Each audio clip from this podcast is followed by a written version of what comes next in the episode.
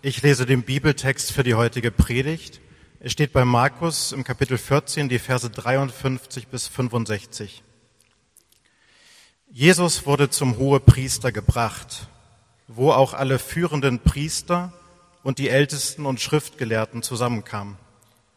Petrus folgte Jesus in einiger Entfernung bis in den Innenhof des hohepriesterlichen Palastes. Dort setzte er sich zu den Dienern und wärmte sich am Feuer.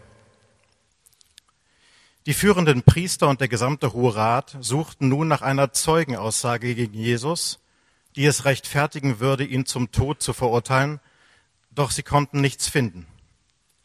Viele brachten zwar falsche Anschuldigungen gegen ihn vor, aber ihre Aussagen stimmten nicht überein.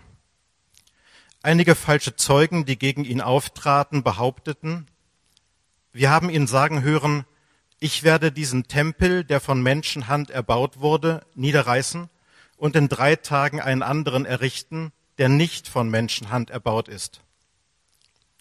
Doch auch in diesem Fall stimmten die Aussagen der Zeugen nicht überein. Da erhob sich der Hohepriester, trat in die Mitte und fragte Jesus, hast du darauf nichts zu sagen? Wie stellst du dich zu dem, was diese Leute gegen dich vorbringen? Aber Jesus schwieg und gab keine Antwort. Der Hohepriester wandte sich noch einmal an ihn und fragte, Bist du der Messias, der Sohn des Hochgelobten? Ich bin es, erwiderte Jesus, und ihr werdet den Menschensohn an der rechten Seite des Allmächtigen sitzen und auf den Wolken des Himmels kommen sehen.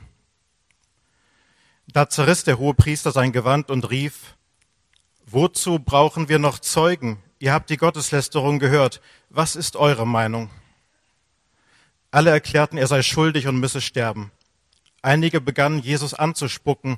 Sie verhüllten ihm das Gesicht, schlugen ihn mit Fäusten und sagten, du bist doch ein Prophet. Sag uns, wer es war. Auch die Diener des Hohen Rates schlugen ihn. Ja, in zwei Wochen haben wir Ostern, Matze hat es schon gesagt.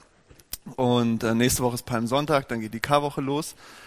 Und wir steuern auch in unserer Predigtserie immer weiter auf den Höhepunkt zu dieser ganzen Geschichte, des ganzen Markus-Evangeliums, dieser ganzen Geschichte von Jesus.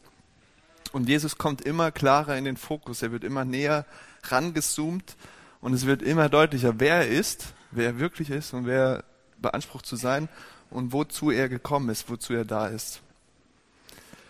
Und äh, ja, bevor ich jetzt weitermache, möchte ich nochmal beten, weil das immer auch nicht nur eine rationale Sache ist, sondern auch eine sehr geistliche Sache, über diese Dinge zu reden. Deswegen möchte ich Gott jetzt nochmal bitten, dass er ähm, ja, hier mit uns ist und wirklich auch zu uns redet. Ja, lieber Vater, danke für diesen Text. Ähm, das ist so lange her, ist 2000 Jahre her fast. Und ähm, ja, und da werden so krasse Aussagen gemacht, so extreme Aussagen. Und ähm, wir versuchen das vielleicht mit unserem Verstand irgendwie zu begreifen, ähm, was das bedeutet. Und letztlich kommen wir immer an unsere Grenzen. Und deshalb bitte ich dich jetzt, dass du auch über unseren Verstand, aber auch noch tiefer in unser Herz hinein und über unsere, über unseren ganzen, über unsere Seele, über unseren ganzen Menschen, ähm, dass du den ansprichst, dass du durch dein Wort da hineinsprichst dass wir was von dir spüren, so wie Simon es am Anfang auch gesagt hat, dass wir dich erleben, dir begegnen. Darum bitte ich dich. Amen.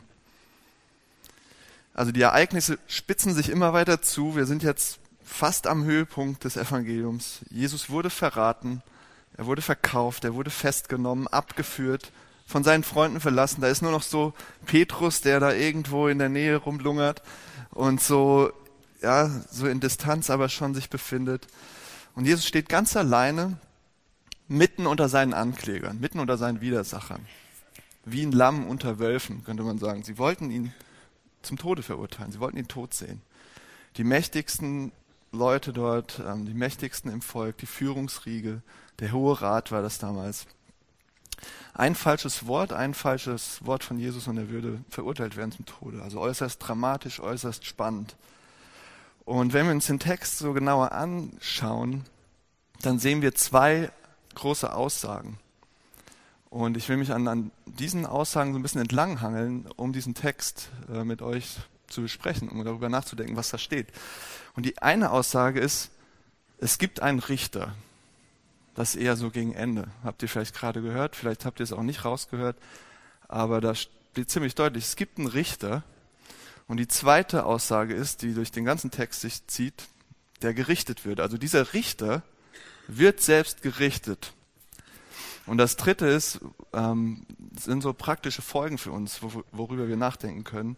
Ähm, warum passiert das, damit wir frei sind? Also der Richter, es gibt einen Richter, der wird gerichtet, damit wir frei sind. Das sind die drei Gedanken, äh, die ich mit euch teilen will. Und ähm, fangen wir vorne an. Es gibt einen Richter.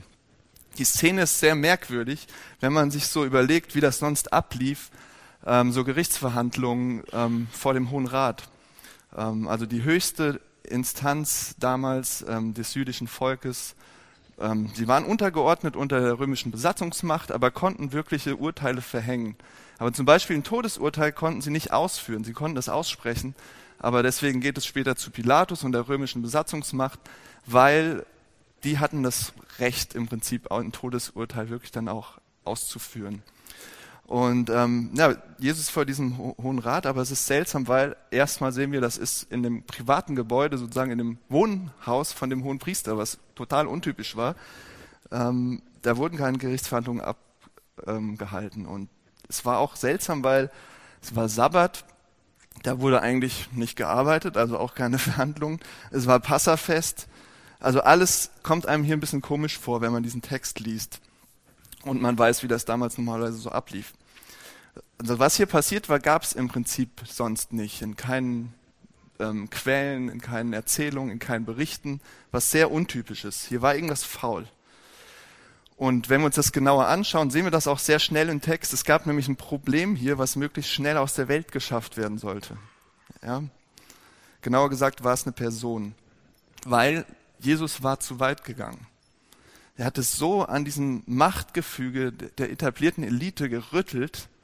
Ja, er hat es so lange dran gerüttelt und immer wieder hinterfragt und immer wieder, ähm, sag ich mal, selbst die Deutungshoheit für sich beansprucht, er war einfach zu weit gegangen. Er hat zu viele der Mächtigen im Land gegen sich aufgebracht und deshalb spitzt sich das alles zu. Er steht hier vor Gericht.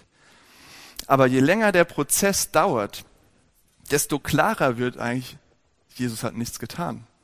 Er ist unschuldig. Ja? Falsche Zeugen, falsche Aussagen, widersprüchliche Aussagen. Ähm, vor, der, vor dem jüdischen Gesetz galt, wenn zwei Aussagen, zwei Zeugenaussagen äh, übereinstimmen, dann kann man jemanden verurteilen. Aber das war wohl nicht mal der Fall. Also nicht mal zwei Aussagen. Es waren gegensätzliche Aussagen, Falschaussagen, Halbwahrheiten. Und je länger das so dauert, war eigentlich klar, er hat nichts verbrochen. Und rechtlich gesehen hätte man eigentlich sagen müssen, okay, die Anklage ähm, wird aufgehoben. Da kann man eigentlich nichts anklagen. Aber so weit kommt es nicht, wie wir lesen, denn der hohe Priester, der höchste Richter von allen, ruft Jesus selbst in den Zeugenstand und stellt ihm die entscheidende Frage. Bist du der Messias, der Sohn des Hochgelobten? Also sie haben ja nicht Jahwe gesagt, die haben, durften sie nicht, der Name war so heilig. Also der Sohn des Hochgelobten haben immer Synonyme gebraucht, immer andere Begriffe für, für Gott. Und auf einmal überschlagen sich die Ereignisse. Jesus bricht endlich sein Schweigen und gibt eine schockierende Antwort, wahrscheinlich die extremste Antwort, die je in irgendeinem Bericht gesagt wurde. Was sagt er? Ja, ich bin euer lang ersehnter König und bevollmächtigter Gesandter Gottes. Ich bin's. Ich bin der, der alles Krumme wieder gerade biegt. Ich bin der, der das Reich Gottes, mit dem es anfängt. Ich bin, ich bin der, der mächtige Befreier, der Erlöser. Und dann sagt er aber, ich bin nicht nur das, ich bin noch viel mehr. Ich bin der Menschensohn. Und wir hatten das, glaube ich, letzte Woche schon mal und alle wussten im Raum sofort, was er damit meint. Das ist eine, aus Daniel von den Propheten eine Vorhersage auf diesen Weltenrichter. Also der kommt, der göttliche Richter am Ende der Zeit, der in der Herrlichkeit Gottes kommt. Also das steht so in Wolken, aber nicht in den Wolken, die sich ausregnen, sondern in den Wolken der Herrlichkeit Gottes kommt dieser Richter und wird alles Böse ausmerzen. Ja, und wird für Gerechtigkeit für alles sorgen. Und was er damit sagt ist, ich bin euer Richter. Ja, ich sitze hier vor Gericht aber ich bin euer Richter. Ich werde jeden einzelnen von euch hier richten in diesem Gerichtssaal. Ihr werdet euch von mir verantworten. Ich bin der Herr der Herren. Also er nimmt dann noch ein Psalmzitat rein. In einem Satz packt Jesus das alles. Der Herr der Herren, der König der Könige, vor dem alle Völker der Welt niederknien werden. Was auch immer ihr mit mir hier veranstaltet in diesem Gerichtssaal, ich komme wieder. Ja, I'll be back, könnte man sagen. Und ähm, das ist der höchste Anspruch, den je ein Mensch über sich selbst formuliert hat. Kein anderer ernstzunehmender Religionsstifter, Anführer, König, der irgendwas bewegt hätte, der irgendwie eine Auswirkung auf die Geschichte gehabt hätte, hat sowas von sich behauptet. In höheren Tönen hätte Jesus nicht über sich reden können. Also er sagt, ich bin nicht nur der Messias, sondern ich bin auch der und der und der und der, von dem eigentlich das ganze Alte Testament redet, der Weltenrichter. Und ich bin der Herr der Herren, ich bin der unter, ja, können wir uns alles, also was da in diesem einen Satz drin steckt. Und es gab zwei Möglichkeiten, darauf zu reagieren. Ja, sie hätten sich in derselben Sekunde vor ihm niederwerfen können, um ihn anzubeten, wenn sie es wirklich geglaubt hätten also dieser da hergelaufene Zimmermann und Wanderprediger, sie hätten sich alle, der ganze Raum hätte, alle hätten sich vor ihm niederwerfen müssen, um ihn anzubeten. Aber das Gegenteil ist natürlich passiert, die andere Möglichkeit. Der hohe Priester zerreißt entsetzt sein Gewand. Das ist ein Ausdruck von Entsetzen und Schock. Ähm, ist auch nicht nur so eine Formalie, sondern Gotteslästerung. Vielleicht können wir das heute nicht mehr so nachempfinden, also in unseren Breitengraden. Ähm, wenn dir was zutiefst heilig ist, und das wird gerade sozusagen mit Füßen getreten und also das war das Schlimmste, was es gab. Also ein großes Entsetzen. Sowas hat er wahrscheinlich in seinem Leben noch nicht gehört, der hohe Priester. Das schon die missbräuchliche Benutzung des Namens Gottes, also ja, den falsch zu gebrauchen, das war das, das war Gotteslästerung, das war schon ein Riesendrama. Und was Jesus hier macht, ist eigentlich, er sagt, Gott teilt seine Ehre mit mir seine Macht, seine Herrlichkeit. Äh, ich bin Teil davon. Also, der hätte nichts Schlimmeres in den Augen der Anwesenden sagen können. Und der Raum explodiert sozusagen. Also wir würden das heute wahrscheinlich viel dramatischer beschreiben. Aber die höchsten Richter, die, der Hohe Rat, die noble, ehrenwerte Leute, feine Leute, moralische Leute, die rasten aus. Die fangen an, ihn zu bespucken, ihn zu schlagen, ihn zu verhöhnen es ist kein Gerichtssaal mehr, das ist keine Gerichtsverhandlung mehr, das ist ein Tumult, das ist ein wütender Mob, der auf Jesus losgeht. Okay? Und an dieser Stelle könnten wir jetzt leicht aus der Distanz sagen,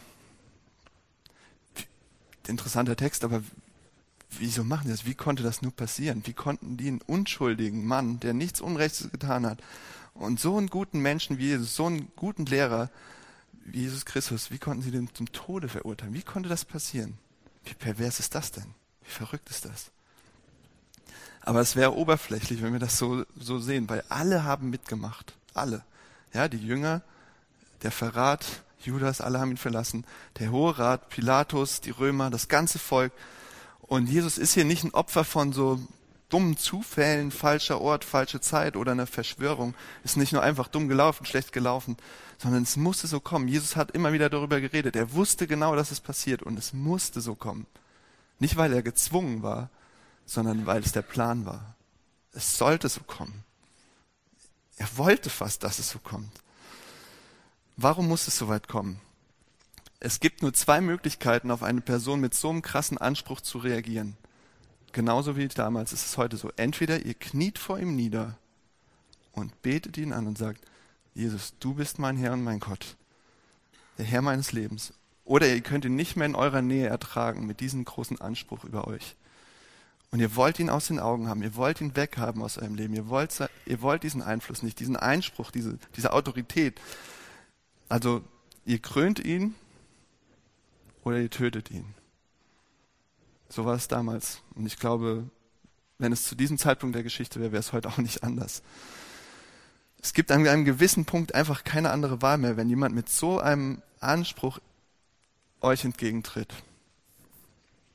Ist das nicht ein bisschen zu extrem? Gibt es nichts dazwischen? Kann man nicht sagen, ah, das ist jetzt ein bisschen schwarz-weiß?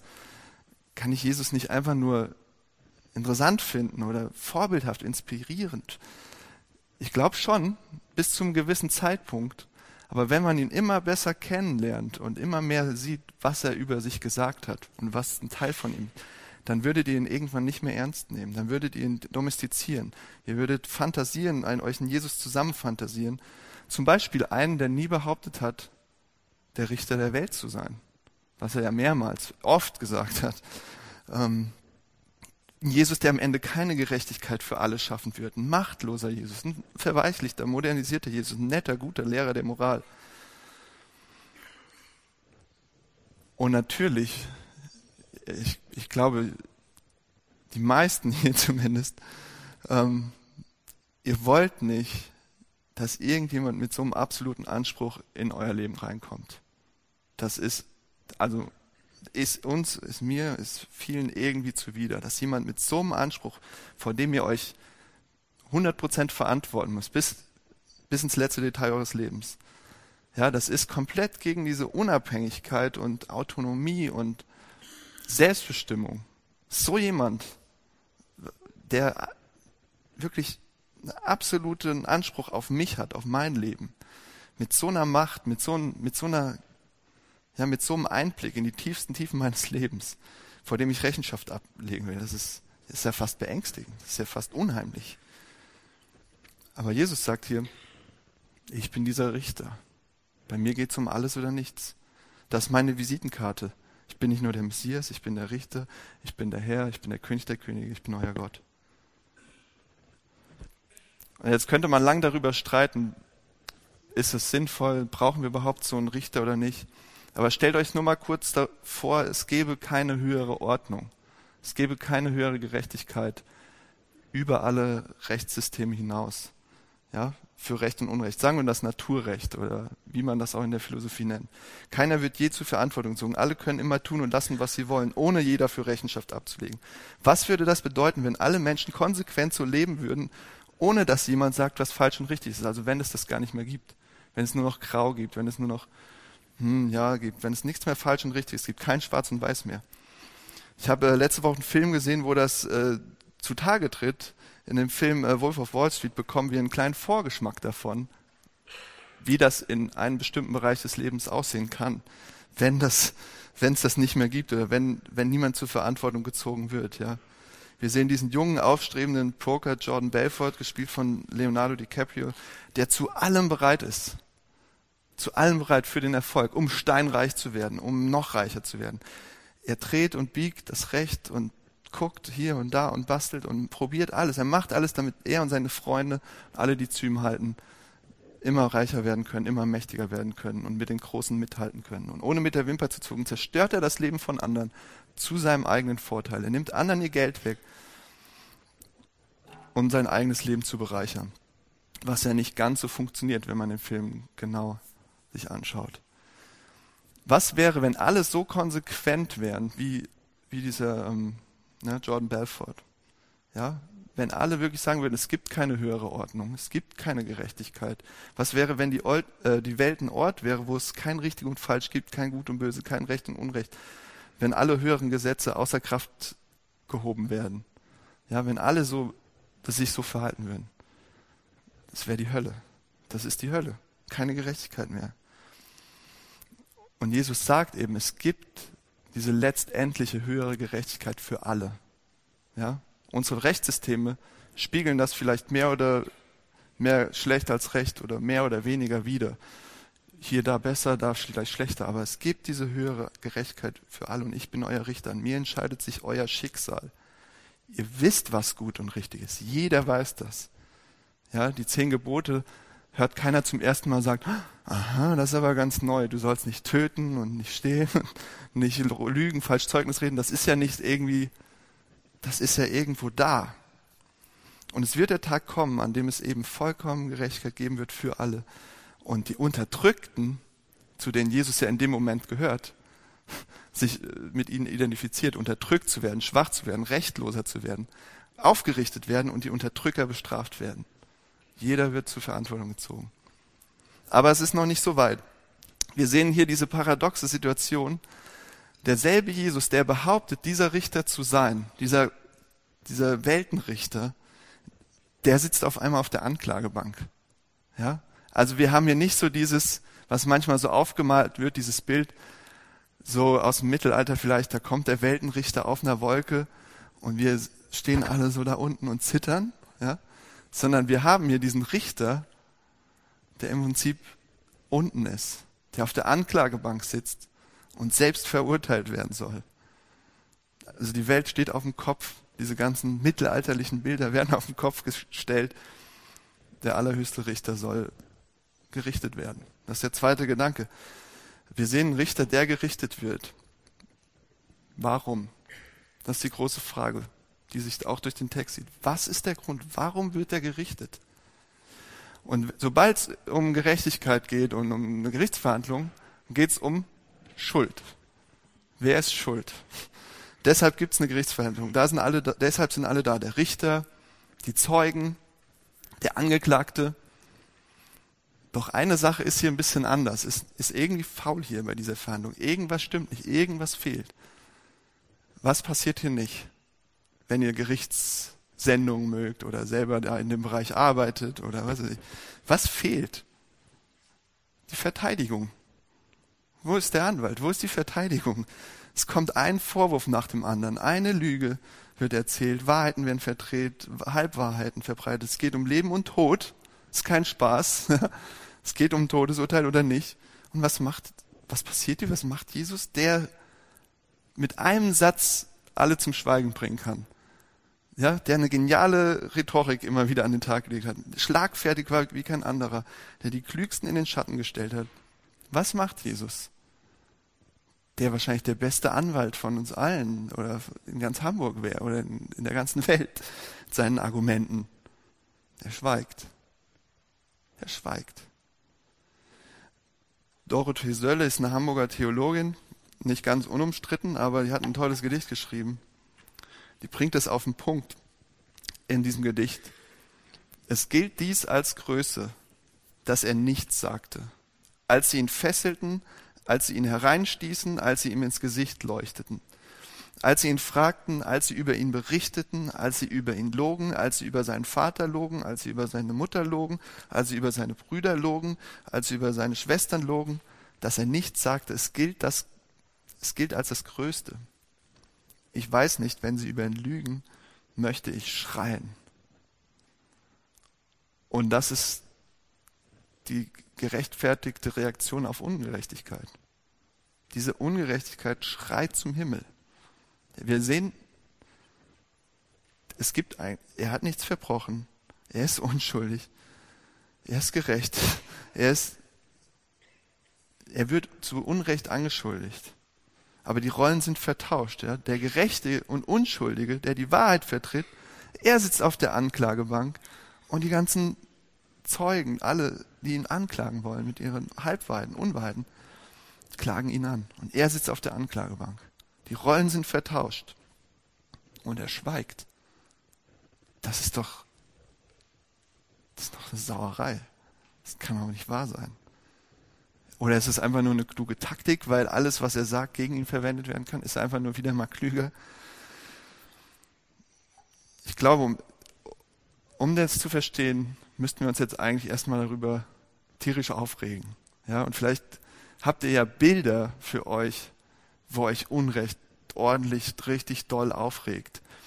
Ähm, eine Sache, neulich äh, habe ich diesen Film gesehen über die ähm, über diese Hexenverfolgung in Bamberg, wo da tausend Leute hingerichtet wurden, ja. Und es gab überhaupt keine, das Rechtssystem hat überhaupt nicht mehr funktioniert. Das war wirklich nur noch so, der hat da irgendwie ähm, Kräuter angemischt, der, der ist auch, der ist auch Hexer. Und dann sofort, und die wollten, also die, die haben einfach willkürlich Leute dahin gerichtet. Einfach so. Kein Rechtssystem mehr. Ja, oder wo Leute, wo Leute in der Welt gibt, die kein, keine Rechte mehr haben, weil sie zu arm sind, weil sie unterdrückt sind, weil sie schwach sind, weil sie Schuldensklaven sind, weil sie zwangsprostituiert sind. Das ist eine Sauerei. Das ist Ungerechtigkeit. Aber Jesus schweigt. Der Anwalt der Schwachen, der, der, der Richter der Gerechtigkeit, der König der Gerechtigkeit, der schweigt. Und dann sehen wir, dass es nicht nur eine Taktik ist, sondern dass es viel, viel mehr ist, was Jesus hier macht. Er füllt nämlich eine Vorhersage. Er erfüllt das, was die Propheten im Alten Testament angekündigt haben. Jesaja Kapitel 53, Vers 7, da steht, wie ein Lamm, wenn es zum Schlachten geführt wird, wie ein Schaf, wenn es geschoren wird, duldete er alles schweigend, ohne zu klagen. Da steht es. Er duldete alles schweigend, ohne zu klagen. Angesichts der Vorwürfe. Er beklagt sich nicht über die Lügen. Er sitzt nicht auf der Anklagebank wegen irgendeiner Ungerechtigkeit, die er getan hätte, wegen irgendeiner Sache, die er falsch gemacht hätte. Er sitzt nicht da, um sich selbst zu verteidigen und sein eigener Anwalt zu werden.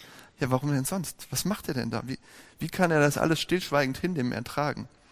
Nochmal Jesaja 53, direkt vor diesem Vers, wo es um das Schweigen geht.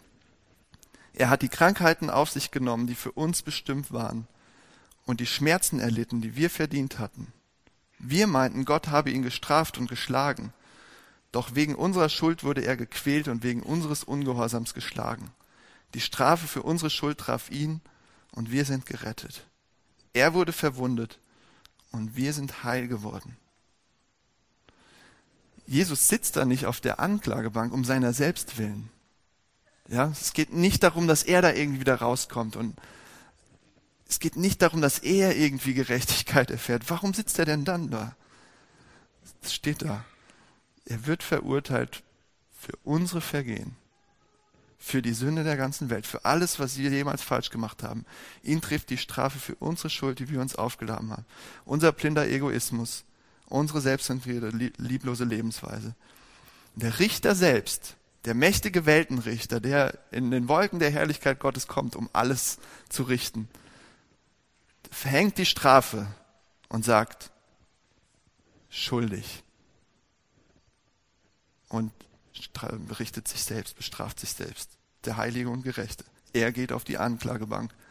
Der Richter geht aus seinem Richterstuhl und setzt sich auf die Anklagebank, damit wir da nicht sitzen müssen.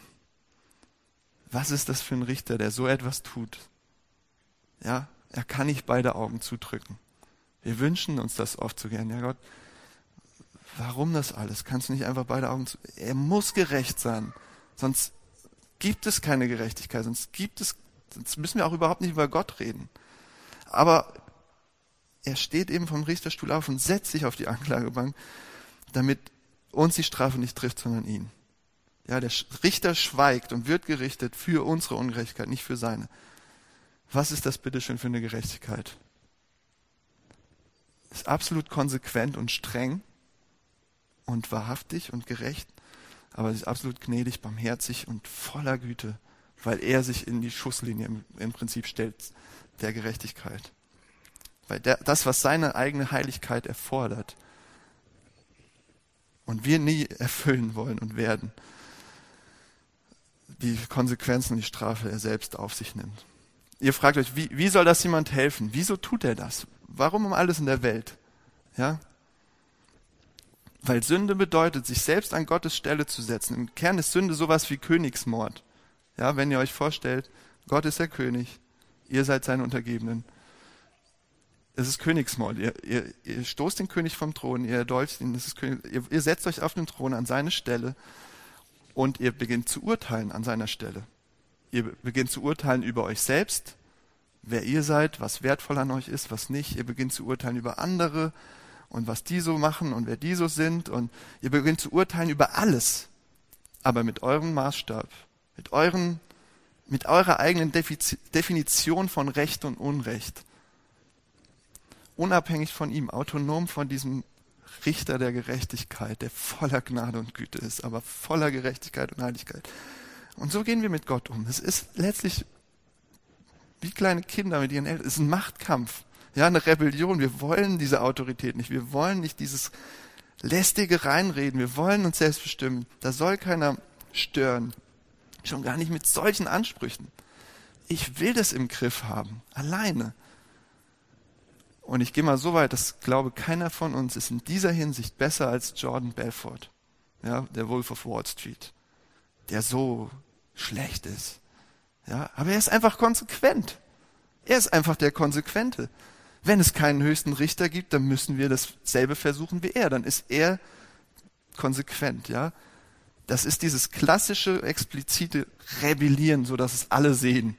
Dieses richtig sich an Gottes Stelle setzen und herrschen und sein ganzes Umfeld verseuchen, sozusagen mit seinem eigenen Machtstreben und Erfolgsdenken. Und das ist so richtig dieses sichtbare, unmoralische, rücksichtslose Rebellieren. Ja, wie wir das alle schnell sehen und die Leute schnell erkennen und die Finger schnell auf die Leute zeigen. Aber der Hohe Rat macht an dieser Stelle genau dasselbe, nur subtil. Ja, die sind ja die Richter, die sind ja die Guten, die sind ja die Höchsten, die, aber sie wollen eben auch das kontrollieren. Die wollen nicht diesen Störfaktor Jesus da haben. Die wollen durch ihre Selbstgerechtigkeit, durch ihr Gutsein die Situation kontrollieren, die Macht erhalten. Und wehe, da kommt jemand, der das gefährdet und kritisiert. Obwohl ihr immer alles so gut macht und so gut lebt und alles so schön im Griff habt. Ja. Also warum sitzt der Unschuldige, der Unschuldige dort und schweigt? Der Richter setzt sich in Jesus Christus an unsere Stelle. Der höchste Richter setzt sich an unsere Stelle auf die Anklagebank und richtet sich selbst für unsere Ungerechtigkeit. Der Richter wird gerichtet. Wozu? Dritter Punkt, damit wir frei sind. Damit wir frei sind. Was ist Freiheit? Da können wir, das ist eine abgetroschene Phrase. Gibt es überhaupt? Politiker reden davon. Äh, Freiheit, ja. Was ist denn das? Und hier ist erstmal Freiheit frei von der gerechten Strafe für meine Rebellion gegen Gott. Das ist erstmal die Freiheit. Er hat das Urteil an sich selbst vollzogen. Der höchste Richter spricht sein Gerichtsurteil. Ihr seid frei. Freispruch. Ihr seid frei. Geht nach Hause. Ihr seid frei. Ihr müsst nicht, ihr müsst nicht dieses Gericht an euch äh, ertragen. So, was bedeutet es jetzt praktisch? Ja, sagen wir im Glaubensbekenntnis, das ist alles richtig, aber wie kann diese Freiheit aussehen? Was bedeutet die jetzt? Und zuallererst bedeutet es mal, ihr habt einen Richter und nur sein Urteil zählt. Am letzt, letzten Endes zählt sein Urteil. Nicht euer eigenes. Oh, unabhängiger, moderner, autonomer Mensch, ich weiß, schwierig, aber euer Gewissen kann so wirklich Befreiung erleben ja, euer Gewissen, wo ihr Dinge mit euch herumschleppt, für Dinge, die euch, für die ihr euch fertig macht, die euch nicht vergeben könnt, wo ihr eine Art von Selbstjustiz macht und euch selbst martert und bestraft und verurteilt und fertig macht. Weil wir haben in uns, dass es so eine Gerechtigkeit geben muss. Aber wenn Gott nicht der Richter ist, es wird, es wird jemand anders machen. Ihr werdet es zur Not selbst machen. Und die einzige Person, die das Recht hat, über dein Leben zu richten, das ist Jesus Christus. Er ist, wenn er dein Herr und dein Gott ist, er ist gerechter als jeder von uns. Seht sein Leben an, seht, seht ihn an, er ist gerechter. Aber das, der, die Krux ist, er ist barmherziger und gnädiger, als wir es je sein könnten mit uns selbst ihr könnt es nicht. Ihr könnt nicht so gnädig mit euch selbst sein, wie immer alle sagen, sei mal gnädig mit dir selbst. Ihr könnt es nicht so wie Jesus. Ja, wenn du der Richter bleibst, du hast nicht diese Gnade, die dieser Richter hat. Hört auf, euch selbst zu bestrafen, weil ihr habt einen Richter, der viel gerechter ist, aber viel gnädiger. Paulus schreibt das im äh, 1. Korintherbrief, Kapitel 4. Allerdings hat es für mich keinerlei Bedeutung, welches Urteil ihr über mich fällt, oder ob sonst irgendeine menschliche Instanz über mich zu Gericht sitzt. Nicht einmal ich selbst maße mir ein Urteil über mich an. Ich wüsste zwar nicht, dass ich mir etwas zu Schulden kommen lassen, hätte zu Schulden kommen lassen, aber damit bin ich noch nicht gerechtfertigt. Entscheidend ist das Urteil, das der Herr über mich spricht. Ja, Paulus ruht nicht in so einer ständigen Selbstrechtfertigung, Selbstverteidigung. Ihr kennt das vielleicht. Dann kommt Kritik und dann zieht ihr die Mauern hoch und ihr erklärt dem anderen ganz genau, warum ihr richtig seid und er nicht. Ja, das hat Paulus nicht nötig. Warum? Warum kann er auch diese ganze Kritik, die er immer bekommt, einstecken? Weil er, die, weil er in diesem Urteil, in dem Richterspruch von Jesus Christus ruht. Weil er weiß, dass das sein Richter ist, der höchste, gerechte und gnädige Richter ich sag mal so, wäre das nicht traumhaft, wäre das nicht ein Traum, so unabhängig zu sein vom Urteil der Gesellschaft, von anderen, von euch selbst. Also so abhängig von Christus zu sein, abhängig von Christus und so frei zu sein von dem Urteil, was andere oder ihr selbst über euch gebt. Ja, wäre das nicht eine, was wäre das für eine Freiheit? Also raus aus dem Richterstuhl, steht auf, geht da raus und seid frei. Bei dem Richter, der sich selbst auf die Anklagebank gesetzt hat. Das gilt nicht nur für euch selbst, das gilt auch, wie ihr mit anderen Gruppen umgeht, mit anderen Leuten, die anders ticken, die anders aussehen, die andere Denkweisen haben, andere Überzeugungen, anderen Stil, andere Gepflogenheiten, die euch ein Dorn im Auge sind, wenn ihr sie in der Stadt seht, wenn ihr sie auf der Straße seht, wenn ihr sie im Fernsehen seht und es kommt diese innere Abneigung, kommt raus aus eurem Richterstuhl. Ihr gehört da nicht hin, das ist nicht euer das ist nicht euer Job, das ist nicht euer Part, zu richten. Ihr könnt beurteilen und sagen, das finde ich nicht gut. Aber ihr wisst, was ich meine. Dieses Spacken. Spacken ist ein tolles Wort, aber das ist ein Richterspruch. Spacken, abhauen. Und wenn ihr einen Richter habt wie Jesus Christus, das zerstört eure Jesus Christus zerfrisst und zerstört eure Selbstgerechtigkeit. Ihr könnt nicht einfach immer weiter verurteilen, weil er hat euch nicht verurteilt, obwohl ihr es verdient hättet, sondern er hat das Urteil selbst an sich verzogen. Das kann euch nicht unberührt lassen. Das kann nicht, sonst meint ihr es nicht ernst mit ihm. Das kann nicht so bleiben. Ihr könnt nicht immer weiter verurteilen, verurteilen, verurteilen. Das geht nicht. Oder ihr habt riesengroßes Unrecht erlebt. Ihr wurdet verlassen, einige von euch verletzt, betrogen, hintergangen, richtig Schaden beschädigt, richtig Schaden davon getragen. Und dann seht ihr Jesus, wie er das größte Unrecht selbst erlebt, wie es ihn trifft, obwohl er der Einzige ist, der jemals auf der Erde gewandelt der total unschuldig ist und nichts verbrochen hat. Ja, was ist das für ein Trost? so einen Richter zu haben, der selbst das größte Unrecht am eigenen, an eigenen Leib ertragen hat und der mitten im größten Unrecht, was du erlebst, mitten bei dir ist und da durchgeht. Jesus ist der Richter, der gerichtet wurde, damit wir frei sind von allen Urteilen, von anderen Leuten, von uns selbst und nur noch auf sein Urteil hören und seinen Richterspruch und seinen Freispruch, damit wir immer mehr auf der Grundlage von diesem Freispruch leben und frei werden. Gnade tiefer verstehen und mehr auf der Grundlage von Gnade leben.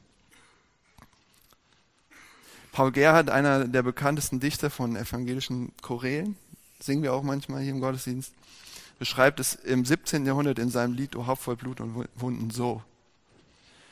Nun, was du Herr erduldet, ist alles meine Last. Ich habe es selbst verschuldet, was du getragen hast. Schau her, hier stehe ich armer, der Zorn verdient hat, gib mir, o oh mein Erbarmer, den Anblick deiner Gnade. Besser kann man es nicht sagen. Ich möchte nochmal beten. Jesus Christus, das, äh, was du da sagst, dass du, dass du dieser Retter bist, aber auch dieser Richter, der selbst gerichtet wird, das ist eigentlich zum Verrücktwerden, finde ich. Das passt nicht. Das ist so unglaublich und ungerecht.